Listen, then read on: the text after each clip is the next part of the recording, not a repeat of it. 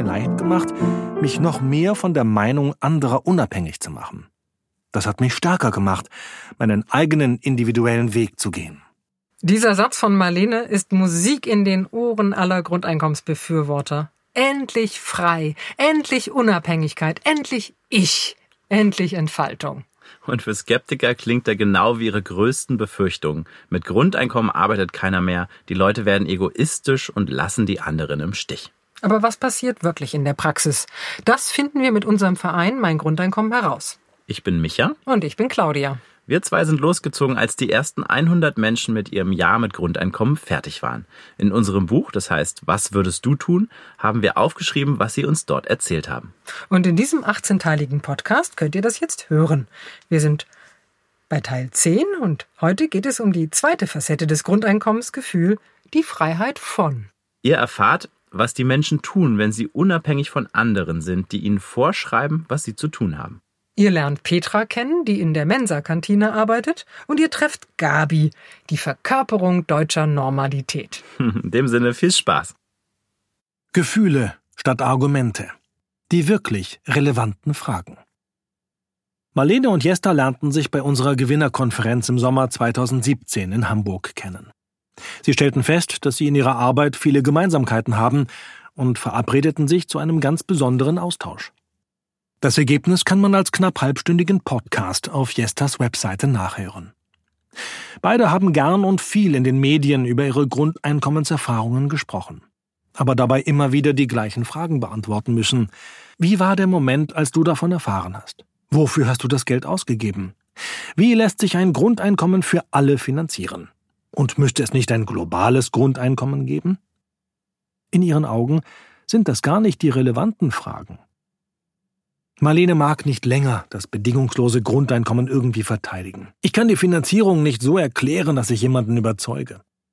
Die Einwände, die Einzelne gegen das Grundeinkommen vortrügen, sagten mehr über die Person selbst aus als über das Grundeinkommen. Wer Angst hat, dass wir mit Grundeinkommen alle verarmen, den kann ich nicht mit Zahlen und Rechenspielen beruhigen. Im Gegenteil, ich mache es nur noch schlimmer. Ich muss mit ihm über seine Gefühle reden. Die Münchnerin vergleicht den Weg zu einem bedingungslosen Grundeinkommen mit einer Bergtour. Wer Angst hat, einen Gipfel zu erklimmen, dem hilft es nicht, wenn man ihm minutiös die verschiedenen Routen erklärt. Man muss in ihm die Begeisterung für die Berge wecken. Erster möchte ebenfalls nicht Argumente und Fakten von den Gefühlen trennen. Das Ding mit den Gefühlen ist, dass wenn wir sie aus dem Raum schicken, sie durch die Hintertür wieder reinkommen, verkleidet als Argumente. Wenn jemand in der Angst sitzt, dann brauchen wir keine Argumente. Gefühle sind auch für Jesta der Kernaspekt aller Einwände. Bei manchen Skeptikern steckt vielleicht auch Trauer über das Versäumte im eigenen Leben dahinter. Sie haben ihr Leben lang hart gearbeitet und nun soll die neue Generation alles in den Hintern geschoben bekommen? Marlene stimmt zu. Das habe ich auch bei mir bemerkt. Die Fragen, die ich mir zum bedingungslosen Grundeinkommen stelle, haben mit mir selbst zu tun. Die Skepsis und Missgunst anderen gegenüber ist eigentlich ein Misstrauen und ein Misstrauen zu mir selbst. Arbeite ich denn selbst noch, wenn es bedingungsloses Grundeinkommen gäbe? Gönne ich mir Grundeinkommen? Deswegen ist das Argument, ohne Peitsche arbeite keiner mehr, doch so abwegig, denn wer weiß. Jesta erinnert sich an eine Klientin, die irgendwann feststellt, sie sei doch erwachsen und vernünftig genug, sie brauche keinen Zwang. Wir verharren in etwas, was längst jenseits des Verfallsdatums ist. Wir haben Jahrtausende gearbeitet, um uns die Arbeit zu erleichtern. Ist es leichter geworden? Nein. Jetzt haben wir Angst, dass die Roboter uns die Arbeit wegnehmen, weil wir denken, dass wir ohne Arbeit keine Existenzberechtigung mehr haben. Genau das ist es, setzt Marlene den Schlusspunkt. Wir dürfen da sein. Wir sind alle Geschenke. Wir dürfen glücklich sein. Eben dies ist die erste Facette des Grundeinkommensgefühls. Aus Mangel und Misstrauen werden mit bedingungslosem Grundeinkommen Fülle und Zutrauen. Wir haben alle eine Existenzberechtigung, auch ohne Arbeit. Einfach so. Zweite Facette Freiheit von. Freiheit hat viele Facetten. Ich bin freiheitsliebender geworden, sagt Marlene über die Zeit mit Grundeinkommen. Das ist erstaunlich. Als Unternehmertochter ist sie sicher schon früh mit Themen wie Freiheit und Selbstständigkeit in Berührung gekommen. Doch die Rede ist nicht von finanzieller Unabhängigkeit, sondern von innerer Freiheit. Man kann mich nicht in eine Schublade stecken. Ich bin sehr vielseitig. Das kann ich jetzt ausleben. Das Grundeinkommen hat es mir leicht gemacht, mich noch mehr von der Meinung anderer unabhängig zu machen. Das hat mich stärker gemacht, meinen eigenen individuellen Weg zu gehen. Sozialarbeiterin Corinna träumte immer davon, ihren anstrengenden Job zu kündigen. Die Rahmenbedingungen sind mäßig gut. Es gibt viel Arbeit für wenig Leute. Ich habe mich oft gefragt, ob ich woanders hingehe, erzählt sie. Doch dann kam es ganz anders. Als ich das Grundeinkommen hatte, dachte ich, jetzt könntest du. Jetzt hast du keine Ausrede mehr. Doch genau da habe ich mich für den Job entschieden. Ich habe mich bewusst dafür entschieden, an der Stelle zu bleiben, wo ich bin. Seitdem geht es mir im Job besser. Ich hätte mich anders entscheiden können. Mit dieser Freiheit war plötzlich die Unzufriedenheit weg. Die Bedingungen sind nicht besser geworden, aber ich kann es besser aushalten. Es frustriert mich nicht mehr. Die 44-jährige Anna Maria, die im April 2018 als 146. Gewinnerin ausgelost wurde, hatte angekündigt, dass sie mit Grundeinkommen nach Schweden ziehen wolle, mitten in die Natur. Am Telefon erfahren wir, dass sie mit dem Geld endlich von ihrem gewalttätigen Ehemann wegziehen kann. Das Geld gibt ihr endlich die Freiheit dazu. Details will sie noch nicht erzählen und im Moment auch lieber anonym bleiben. Die Sehnsucht nach Freiheit hat viele Facetten. Wenn wir über Grundeinkommen reden, kommt oft als allererstes Gegenargument die These, dass niemand mehr unangenehme Arbeiten erledigen würde.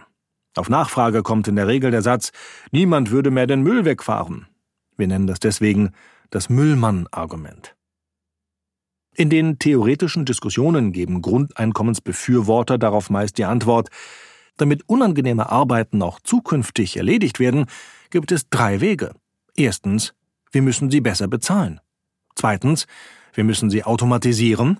Drittens, wir müssen sie selbst erledigen. Denn natürlich wird niemand, der über halbwegs moralischen Anstand verfügt, im Deutschland des 21. Jahrhunderts ernsthaft eine Position aufrechterhalten, dass man Menschen deswegen kein Existenzminimum garantieren wolle, damit man sie in der Not zwingen könnte, unangenehme Arbeiten zu erledigen. Die Sklaverei ist hierzulande abgeschafft. Zwangsarbeit ist laut Artikel 12 des Grundgesetzes ausdrücklich nur bei einer gerichtlich angeordneten Haftstrafe zulässig. Trotzdem ahnen wir intuitiv, dass ein bedingungsloses Grundeinkommen unser Maß an Freiheit vergrößert. Viele von uns arbeiten in Berufen, die sie eigentlich nicht mögen, aber ausüben, um damit Geld zu verdienen. Viele Gewinnerinnen und Gewinner haben uns erzählt, dass sie in jungen Jahren eine Ausbildung gemacht haben, zu der sie weder Lust noch Talent verspürten, aber zu der ihnen die Eltern massiv geraten hatten. Sobald das Müllmann-Argument auftaucht, lohnt sich deswegen die Rückfrage, ob das Gegenüber denn selbst Freude an seiner Arbeit habe und sie auch für sinnvoll halte. Meist erkennen die Menschen dann sehr schnell, dass sie persönlich jedenfalls nicht nur wegen des Geldes zur Arbeit gehen, sondern dass es viele Motive gibt, tätig zu werden. Sozialer Austausch, Spaß an Geselligkeit, eine erfüllende Aufgabe, Anerkennung und Wertschätzung und nur zu einem gewissen Grad auch Geld. Natürlich wird man wählerischer, wenn man nicht gezwungen ist, jede Arbeit übernehmen zu müssen, aber wie sich im privaten Umfeld immer wieder aufs Neue feststellen lässt, es findet sich bei jedem Anlass immer jemand, der am Ende der Geburtstagsfeier, des Vereinsfestes oder des Klassentreffens den Müll wegbringt. Einfach, weil es irgendjemand tun muss. Und weil es viele Gründe gibt, etwas zu tun, macht das Grundeinkommen deutlich, welche Gründe allzu gern vergessen werden, weil man immer nur über das mangelnde Geld nachdenkt. Ist der Mangel behoben, können wir entdecken, was es sonst noch alles gibt. So wie Corinna mit Grundeinkommen entdeckt, dass ihr die Arbeit doch mehr bedeutet als nur der monatliche Kontoeingang. Wir wissen nicht, ob Anna Maria eines Tages wieder zu ihrem Mann zurückkehrt, wenn sie sicher ist, dass er nicht mehr gewalttätig wird. Aber wir wissen, dass uns mehrere Gewinnerinnen erzählt haben, dass sie darüber nachgedacht haben, ihren Mann zu verlassen. Die Ehe habe extrem auf der Kippe gestanden. Als dann plötzlich das Grundeinkommen kam, hatten sie eine andere Verhandlungsposition in der Partnerschaft, nämlich unabhängig und auf Augenhöhe. Die finanzielle Freiheit tat den Frauen gut und rettete die Ehe. Weil sie Nein sagen konnten, konnten sie auch wieder Ja sagen. weil sie jetzt eben Bedingungen stellen konnten, unter denen sie Ja sagen würden. Das bedingungslose Grundeinkommen verändert nicht die Aufgaben und Herausforderungen unseres Zusammenlebens, egal ob es um Gefühle oder Müll geht, es ändert die Machtverhältnisse. Und das ist nichts Schlechtes, sondern im Gegenteil ein wesentlicher Grund, warum wir dringend über ein bedingungsloses Grundeinkommen nachdenken sollten, wenn es uns mit der allgemeinen Erklärung der Menschenrechte ernst ist. Petra und das feine Gespür für Gerechtigkeit. Petra, die 157. Gewinnerin, hatte schon im Vorfeld angekündigt, sie wolle auch mit Grundeinkommen trotzdem weiter arbeiten. Das trotzdem spricht Bände. Wir treffen sie in Göttingen. Sie holt uns am Bahnhof ab und fährt uns in ihrem klapprigen Peugeot zu sich nach Hause. Schon im Auto beginnt sie zu erzählen. Meine Tochter sagt, kauft ihr ein neues Auto. Aber was soll ich damit? Dieses Auto hier kann mein Bruder reparieren. Alles, was elektrisch ist, kann er nicht. Ich brauche kein neues Auto. Wir begreifen schnell, dass Petra zu den Menschen gehört, die nur brauchen, was sie sich leisten können.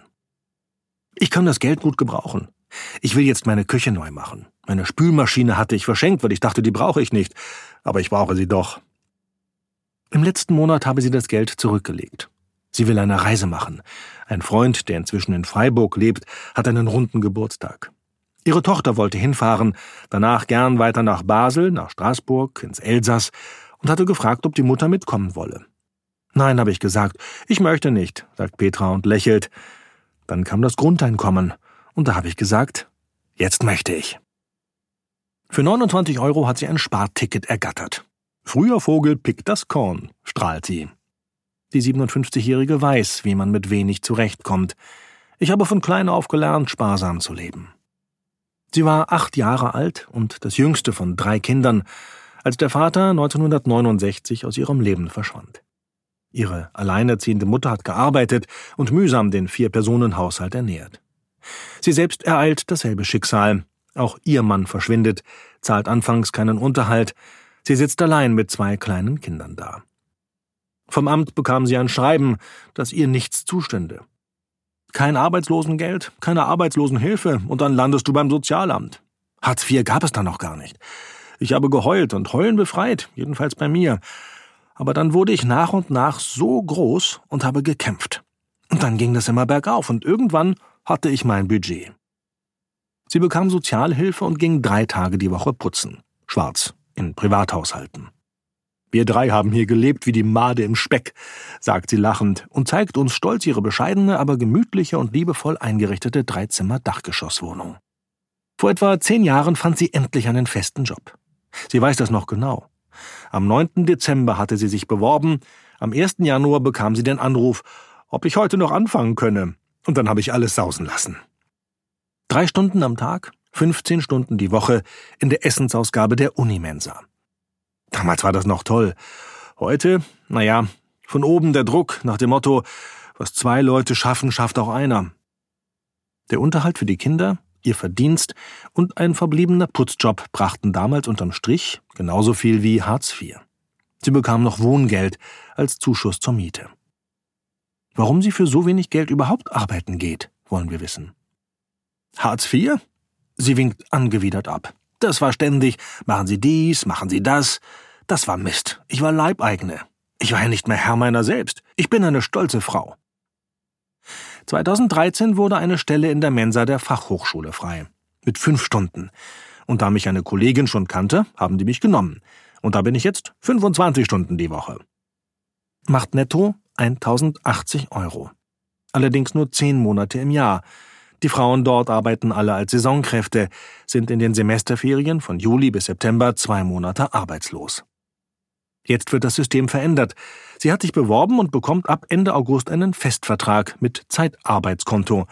Es gibt monatlich weniger Geld, dafür aber das ganze Jahr. Die Putzstelle hat sie immer noch. 24 Euro verdient sie dort jede Woche. Eigentlich müsste ich's anmelden. 100 Euro im Monat. Schwarzarbeit ist Schwarzarbeit. Aber ich habe kein schlechtes Gewissen. Ich bin ein kleiner Fisch, um mich geht's gar nicht. Mit Grundeinkommen hat sie jetzt fast das Doppelte. Gespart habe sie nichts. Das Geld geht weg. Wofür? Vorhin am Bahnhof habe ich einem Obdachlosen einen Heiermann gegeben. Der hat geguckt. Sowas mache ich. Sie zahlt GEZ und Stromrechnungen für ihren Sohn, heimlich. Er weiß es nicht, er würde jeden Tag kommen. Er sei bereits mit 17 ausgezogen. Sie habe das nicht verhindern können. Der ist eine kleine arme Sau geworden. Drogen, Alkohol. Der hat sich selber in die Klapse einweisen lassen, hat eine Psychose, kam er nicht mehr mit klar. Sie steckt ihrer Tochter was zu, obwohl die inzwischen selbst verdient. Sie hatte mir letztes Jahr ihr Weihnachtsgeld zu Weihnachten und zum Geburtstag geschenkt, damit ich mir mal einen Urlaub gönnen kann. Das habe ich ihr doppelt und dreifach wiedergegeben. Sie lädt ihre Freundin ab und zu ein, obgleich die mehr verdient als sie, aber die könne nicht so gut mit Geld umgehen und sei deswegen immer knapp bei Kasse. Im August sei sie ja wieder arbeitslos. Da kriege ich 650 Euro Arbeitslosengeld. Normalerweise würde ich Wohngeld kriegen, aber das werde ich nicht in Anspruch nehmen. Das können die für jemand andere nehmen. So ist Petra. Die Idee des Grundeinkommens kannte sie vorher gar nicht. Sie ist zufällig auf unserer Webseite gelandet und hat sich einfach so mal angemeldet. Ich finde die Idee gut. Alle meine Freunde sagen, sie würden weiterarbeiten, weil man das Geld ja noch zusätzlich hat. Wer nicht arbeitet, hat halt nur die 1000 Euro. Was muss man davon bezahlen? Krankenkasse? Wohnung? Dann reichen 1000 Euro gar nicht. Das finde ich gut. Da muss man eben gucken, was man selbst bezahlt. Sie würde trotz Grundeinkommen arbeiten, gar keine Frage. Alle arbeiten, nur ich nicht? Ist doch blöd. Ich würde nicht mehr putzen gehen, aber arbeiten würde ich. Petra kämpft für ihre Rechte. Sie habe sich auch schon mal mit dem Göttinger Tageblatt angelegt, als es darum ging, dass Kinder in Hartz-IV-Familien anteilig Miete zahlen sollen. Den Schröder, wenn ich den treffe, dem hau ich einen in die Fresse. Das habe ich laut gesagt. Und das können Sie gleich in die Zeitung schreiben. Haben Sie dann auch gemacht. Vermutlich würde sie mit Grundeinkommen bei der Arbeit öfter sagen, wenn sie etwas stört. Ich riskiere jetzt schon mal eine Lippe, aber ich mache mich dann auch wieder ganz klein. Wer weiß, ob die mich schon auf dem Kieker haben. Sie sei nicht politisch. Zur Wahl sei sie nur einmal gegangen. Aber hier in ihrem Wahlbezirk brauche sie nicht zu wählen. Wen willst du wählen? Ich weiß, wer hier das Sagen hat, die CDU. Aber im Grunde ist es egal, die lügen alle. Ich war schon drauf und dran, die AfD zu wählen. Aber die sind zu krass, die kannst du nicht wählen. Wir sind erleichtert. Selbstverständlich sollen alle Menschen Grundeinkommen bekommen, auch AfDler. Vielleicht haben gerade Sie mal die Erfahrung besonders nötig, wertvoll zu sein, um andere Menschen nicht mehr hassen zu müssen. Grundeinkommen fühlt sich gut an. Petra strahlt. Ich gönne das jedem, auch wenn er nichts dafür tut. Wow, denken wir. Petra hat wirklich ein großes Herz. Doch dann korrigiert sie sich. Nicht jemandem, der schon ganz viel Geld hat. Nein, nein, ich gönne es doch nicht allen. Das ziehe ich zurück. Was ist denn viel Geld? wollen wir wissen. Gut verdienen fängt bei 1800 an. Oder nein, 1600 finde ich auch schon viel. Dazu fällt dir noch etwas Wichtiges ein. Ich bin auch nicht damit einverstanden, dass die reichen Leute Kindergeld bekommen. Die brauchen das nicht. Sie wird richtig wütend, während sie uns erklärt, die Hartz-IV-Leute kriegen das auf dem Papier, aber hintenrum wird's dir wieder abgezogen. Unterm Strich kriegst es nicht. Auch die letzte Kindergelderhöhung wurde verrechnet. Petra hat ein feines Gespür für Gerechtigkeit. Wer ein Leben lang tapfer und fleißig, immer am Rande des Existenzminimums lebt, will nicht, dass Menschen, die genug zum Leben haben, irgendetwas geschenkt bekommen. Man muss vermutlich erst vom eigenen Mangel befreit sein, um anderen etwas gönnen zu können. Mit Grundeinkommen ist Petra unglaublich großzügig, aber sie verschenkt ihren Überschuss zuerst an die Menschen, die es dringender brauchen. Auf dem Arbeitsamt saß mal eine Familie. Die waren sehr dunkel, nicht schwarz, Türkei oder so, mit Säugling. Und die haben kein Geld bekommen. Und dann bin ich plötzlich drei Meter groß und habe da rumgemeckert. Wo gibt's denn sowas? Mit nem Kind, egal ob die Ausländer sind. Sie hat auch ein Herz für die Flüchtlinge im Containerdorf hinterm Haus. Die seien immer nett und freundlich. Ich habe jetzt erst gemerkt, dass hier gar nicht so viele herkommen. Gabi und die Kraft, Nein zu sagen. Die Freiheit des bedingungslosen Grundeinkommens wirklich genutzt hat Gabi. Sie war eine unserer letzten und eine der eindrücklichsten Begegnungen. Wir haben die ganze Reise darauf gewartet, endlich eine Person zu treffen, von der Michas Vater und Claudias Mutter sagen würden, sie sei normal. Mit einem Beruf, einer Familie, einem Hobby, einem Haus, einem Garten. Diese Normalität fanden wir bei Gabi. Sie ist 60 Jahre alt, war Hausfrau und ist Mutter von zwei Kindern und jetzt fürsorgliche Großmutter von zwei Enkeln. Sie lebt in einer kleinen Wohnung mit Garten in Olching, einer Kleinstadt mit 28.000 Einwohnern nördlich von München. Sie kümmert sich um die Nachbarn, wählt CSU, hält die klassische Wirtschaftswunderethik hoch. Wer wolle, der könne auch arbeiten. Und sie hat mit 1600 Euro netto ein absolut durchschnittliches Einkommen. Normaler geht's nicht. Aber Pustekuchen. Gabi ist der Beweis, dass Statistik und abstrakte Fakten manchmal nichts mit der Realität gemein haben. Sie holt uns vom Bahnsteig ab. Es ist Sonntagnachmittag. Wir gehen zu Fuß durch den Ort. Es regnet. Wir gehen schneller. Gabi führt uns durch die Gassen, die Treppe hoch. Wir landen bei einem schicken italienischen Restaurant, werden freundlich begrüßt. Weil es draußen ruhiger ist, verzichten wir auf einen vornehm mit Tischdecke und Stoffserviette gedeckten Tisch im Innenraum. Draußen sitzen wir kühl, aber ruhig unter einem Sonnenschirm, der uns vor dem Nieselregen schützt. Hier ist Gabis Arbeitsplatz. Einer von dreien. Anders könnte sie nicht überleben. Sie hat die 1600 Euro netto nur, wenn's gut läuft und weil bei ihr brutto gleich netto ist. Gabi ist in Wahrheit arm. Sie lebt prekär, würden Soziologen sagen. Hartz IV, sagt sie, kam für mich nie in Frage. Ich habe schon mal gedacht, ich kann nicht mehr, aber das würde ich nicht ertragen. Lieber noch zwei Jobs. Sie wolle sich nicht ausziehen bis auf die Hose. Die Leute im Jobcenter behandeln dich wie den letzten Dreck. Die da arbeiten, glauben auch, dass sie ihr eigenes Geld weggeben. Dabei hast du einen Anspruch drauf. Sie habe sich in einer besonders schweren Zeit bei Mein Grundeinkommen angemeldet. Die war eigentlich schon vorbei, als sie gewonnen hat. Aber Grundeinkommen kann man immer gebrauchen. Du weißt, du kriegst kontinuierlich Geld. Du kannst deinen Job absagen, kannst Menschen, die dich ausnutzen, den Finger zeigen. Einem habe ich ihn gezeigt, ganz besonders.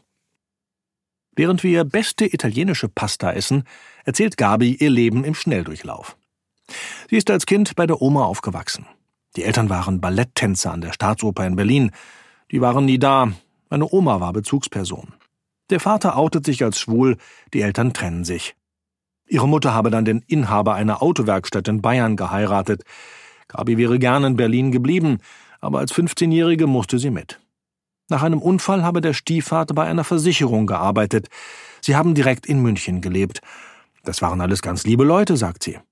Mit 19 zog sie aus. Sie macht in einem Kultladen in Schwabing eine Ausbildung zur Friseurin, hat aber wenig Spaß daran und merkt bald, dass man in der Gastronomie deutlich mehr Geld verdienen kann. Zudem macht es ihr Spaß. Gastro ist mein Leben. Ich bin da nie rausgekommen. Irgendwann wandert sie für ein Jahr nach Spanien aus, arbeitet auf Ibiza in einer Bar. Eine tolle Zeit, die sie nicht missen möchte. Die erste Tochter bekommt sie mit 23. Schwanger und Kleinkind in der Gastronomie, da musst du gute Freunde haben. Ich habe bis knapp zur Entbindung in der Disco gearbeitet, das war normal. Mit 33 trifft sie die Liebe ihres Lebens, einen elf Jahre jüngeren Mann. Sie heiraten, bekommen eine gemeinsame Tochter. Es werden 20 Jahre Ehe. Sie haben ein Ferienhaus auf dem Peloponnes, wo sie immer die Ferien mit den Töchtern verbringen. Die Schwiegereltern hatten eine Immobilienfirma. Ihr Mann hatte zwar Immobilienwirt gelernt, wollte die Firma aber nicht weiterführen, verkauft sie und baut etwas Eigenes auf. Er wollte sich anders verwirklichen, startete eine Textildruckfirma, und das hat auf die Dauer nicht geklappt. Er habe sich in den Jahren sehr verändert. Mein Mann war ein Vollhorst. Ich habe immer mehr gearbeitet und er hat nichts gemacht. Er hat Golf gespielt und ich habe währenddessen als Servicekraft im Clubrestaurant gearbeitet. Drei, vier Jahre ging das so. Irgendwann fuhr er nach Andalusien zum Golfspielen. Da kam die Vermieterin seiner Firma, verlangte die Miete, aber es war kein Geld mehr da. Er hat die Firma an die Wand gefahren. Da habe ich ihn rausgeschmissen. 2004 kam die Trennung, 2011 die Scheidung. Seit 2004 schlägt sie sich allein durch. Unterhalt bekam sie keinen, der Mann war ja pleite. Inzwischen sind die Töchter aus dem Haus, er hat reich geheiratet und wieder eine Firma. Die ältere Tochter ist schon ausgezogen. Die jüngere Tochter arbeitet, seit sie 15 ist, ebenfalls im Service, entlastet dadurch die Mutter. Inzwischen hat die Tochter eine Ausbildung zur medizinischen Masseurin und Bademeisterin gemacht, in Erfurt, weil es in Bayern keinen Platz gab. Gabi ist eine meiner Lieblingsgeschichten und sie geht ja jetzt erst los. Ja, so eine tolle, starke Frau, die so viel gekämpft hat in ihrem Leben und dann mit Grundeinkommen. Nein, stopp! Nicht spoilern! Na gut. Die Leute sollen die Geschichte selbst hören.